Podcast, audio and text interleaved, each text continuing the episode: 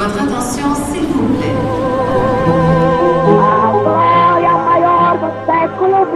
Alberto Santos Dumont habita cet immeuble. A história do Brasil nas ruas de Paris. Je suis brésilien, j'ai de l'or et j'arrive de Rio de Janeiro. Baseado no livro de Maurício Torres Assunção. Capítulo 2 Dom Pedro I O Imperador na Ópera.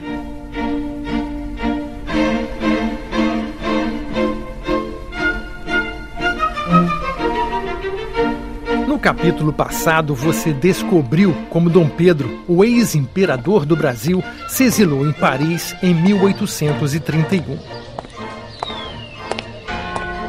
Com o discreto apoio de Luís Felipe, rei da França, Dom Pedro busca agora recursos para financiar a sua planejada invasão de Portugal. Só assim, derrubando seu irmão Dom Miguel do trono, Dom Pedro poderá retomar a coroa que, por direito, pertence à sua filha, a carioca Maria da Glória. Em Paris, o projeto de invasão de Portugal se arrasta durante meses, dando aos exilados portugueses a impressão de que Dom Pedro pouco se importa, ou pior ainda, Dom Pedro se acovarda diante da sua missão. O historiador brasileiro Tarquínio de Souza encontra outras razões para o atraso da missão portuguesa de Dom Pedro I. Abdicando ao trono do Brasil, Dom Pedro não apagou toda a sua vida brasileira da memória. Não podia se transformar em português de uma hora para outra. Dom Pedro adotara o Brasil porque nele se integrara, com ele se fundira para sempre.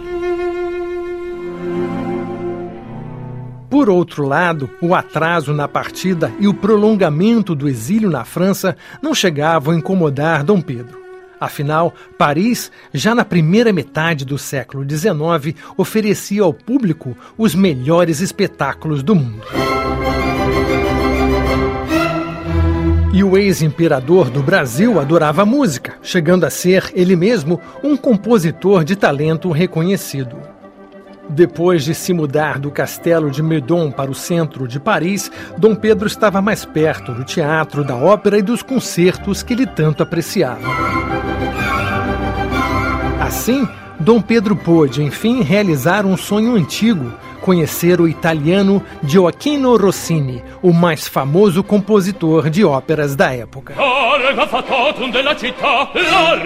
Vivendo em Paris os últimos anos da sua gloriosa carreira, Rossini era o autor de óperas consagradas, como Guilherme Tell e O Barbeiro de Sevilha. De tanto assistir às óperas de Rossini, Dom Pedro acabou sendo apresentado ao compositor italiano que lhe ofereceu partituras autografadas. Modesto, Dom Pedro revelou que também era compositor e que logo enviaria sua música para Rossini.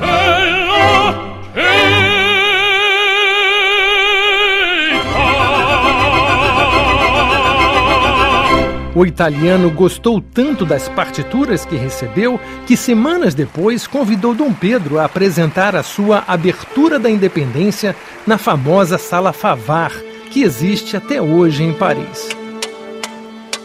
Segundo o correspondente do jornal inglês Harmonicon, o próprio Dom Pedro pegou na batuta para reger a orquestra. O ex-imperador não esteve apenas presente, como dirigiu em pessoa a execução dessa peça, tomando especial cuidado em marcar as passagens importantes, em ter os fortes e pianos adequadamente observados e o andamento estritamente respeitado. A execução foi muito aplaudida.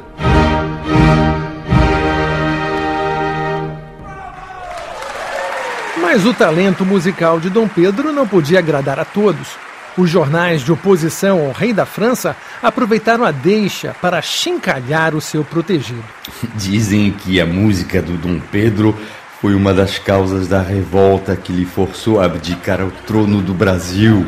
Descobrimos que tanto na música como nos atos, a Dom Pedro faltam-lhe medidas. Pior, no entanto, seria a crítica do sarcástico articulista alemão Ludwig Börne. É desnecessário dizer que a música de Dom Pedro é detestável.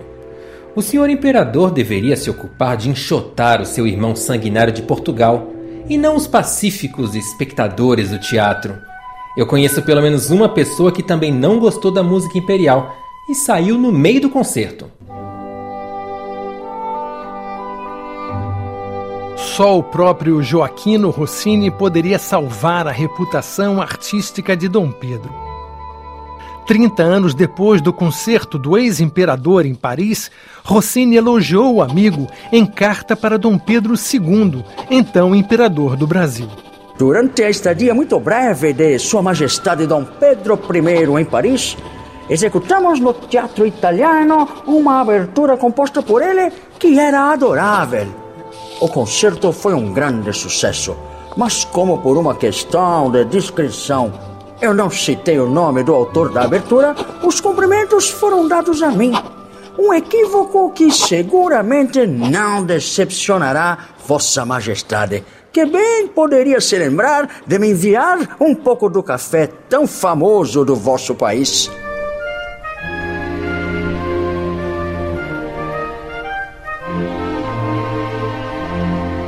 O sucesso de Dom Pedro na ópera e nos salões de Paris não passou despercebido pela comunidade de exilados portugueses. Enquanto Dom Miguel reinava com mão de ferro, os exilados continuavam à espera que Dom Pedro, o ex-imperador do Brasil, assumisse de vez a sua responsabilidade pelo futuro de Portugal.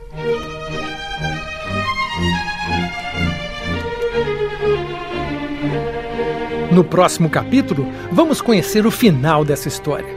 O final da saga de Dom Pedro I em Paris e da sua luta contra seu irmão Dom Miguel em Portugal.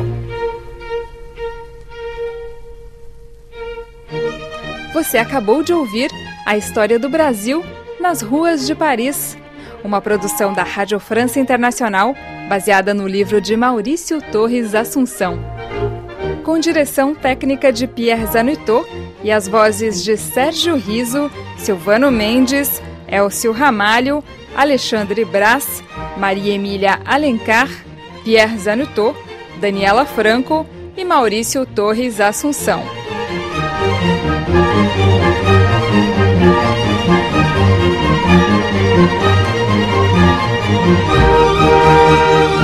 you.